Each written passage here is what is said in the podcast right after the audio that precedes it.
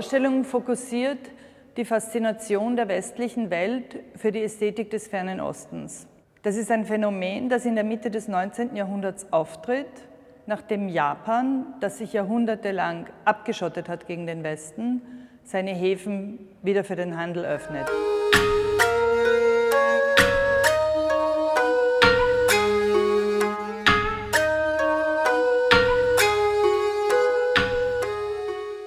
Das löst einen richtigen Boom aus, den der bürgerlichen Gesellschaft, die beginnt zu sammeln und sich an dieser Ästhetik zu begeistern, an der Schönheit, verknüpft mit einer Sehnsucht nach der Ferne, nach dem Unbekannten, nach dem Exotischen. Und gleichzeitig intrigiert das die Künstler, die beginnen diese Sachen zu sammeln und die Formensprache und die Komposition, die neuartig ist, fremd, von den abendländischen Traditionen völlig unberührt, in ihre Formensprache zu integrieren und eigentlich eine neue Bildsprache zu kreieren, die weit in die Moderne hineinführen wird.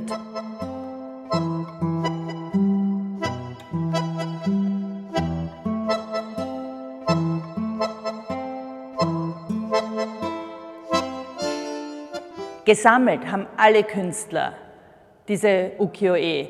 Zuerst in spezialisierten Geschäften, einerseits bei großen Händlern, aber ab den 80er Jahren des 19. Jahrhunderts konnte man die Farbholzschnitte auch in den großen Kaufhäusern wie Printemps oder Au Marché kaufen. Die waren günstig und sind in großen Auflagen nach Europa gekommen. Die Blätter, die die Künstler vor allem gesammelt haben, sind Blätter von Kuniyoshi, Utamara, Kunisada. Sehr geschätzt und beliebt waren auch die zwei ganz großen Landschaftsmeister, Hokusai und Hiroshige. Diese wurden weniger oft gesammelt, weil sie auch sehr viel kostspieliger waren.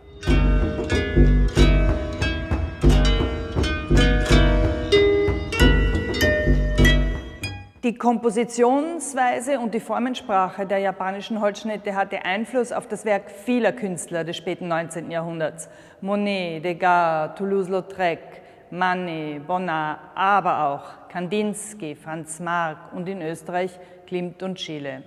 Wo sich früh und sehr explizit der Einfluss der japanischen Ästhetik manifestiert ist bei Edgar Degas. Wir haben hier in der Ausstellung eines der ganz berühmten Bilder, die Orchestermusiker, wo Degas zum ersten Mal beginnt, die Figuren zu beschneiden, eine Szene zwischen Vordergrund und Hintergrund ganz nah aneinander zu ziehen, also Raumverhältnisse zu verschleifen, uns über den Rücken der Protagonisten in das Bild hineinsehen lässt und dadurch mit einer ganz ungewohnten Sehweise arbeitet. Weitergeführt und zu einer Art Vollendung getrieben werden diese Kompositionsprinzipien bei Pierre Bonnat, Le Nabi très japonais, der japonistische Nabi. Bonnat beginnt sehr früh, sich mit Holzschnitten zu beschäftigen. Er sammelt natürlich auch und interessiert sich vor allem auch für die Flächenästhetik der Holzschnitte, sieht man hier sehr gut. Und in dem schönen Paravent, die Parade der Fiaker, kann man die Kompositionsprinzipien der Ukiyo-e wunderschön sehen.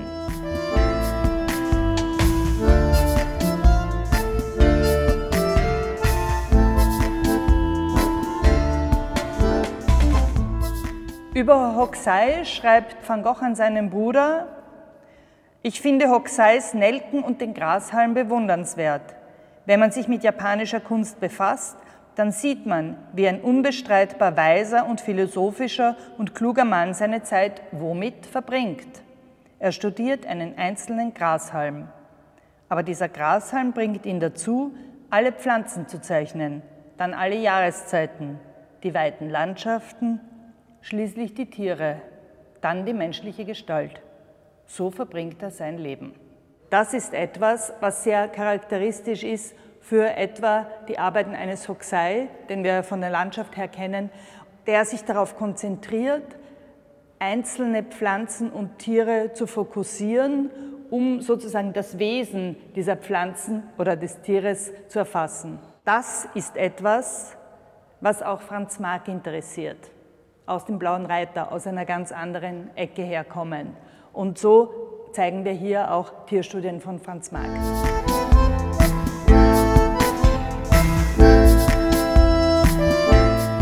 Der Der Japonismus hat einerseits sein Zentrum in Paris. Dorthin reisen ja auch viele Künstler und von dort verbreitet er sich auch.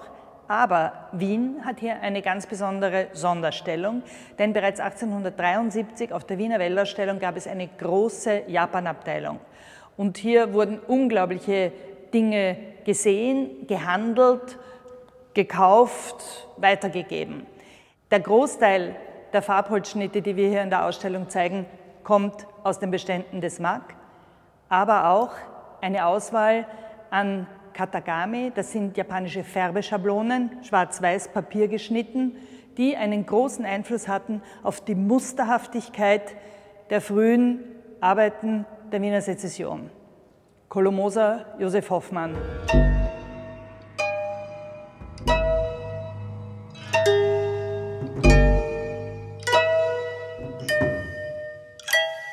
Ein eigenes Kapitel in der japanischen Bilderwelt nehmen die Geister ein.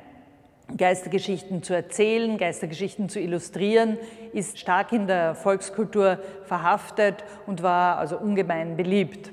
Wir haben hier eine kleine Auswahl an diesen Geisterdarstellungen ausgestellt. Ich möchte auf die Frau Euwa hinweisen, ein Geist von Hokusai, der durch sein hybrides Schweben und äh, unheimliches Schauen uns fasziniert und der genauso wie er auch Künstler wie Odilon Redon oder Alfred Kubin begeistert hat, die ja beide dem Übersinnlichen eng verbunden waren.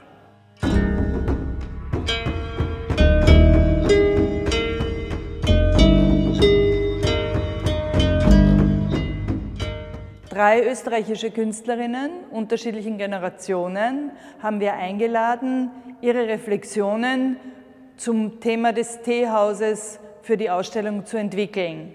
Das ist Margot Pilz, Eva Schlegel und Stefanie Pflaum, die jeweils in ihrer sehr charakteristischen Art und Weise unterschiedliche und sehr anregende Arbeiten gestaltet haben, die sich unglaublich gut in diese Ausstellung integrieren und sie auf ihre ganz eigene Art und Weise ergänzen.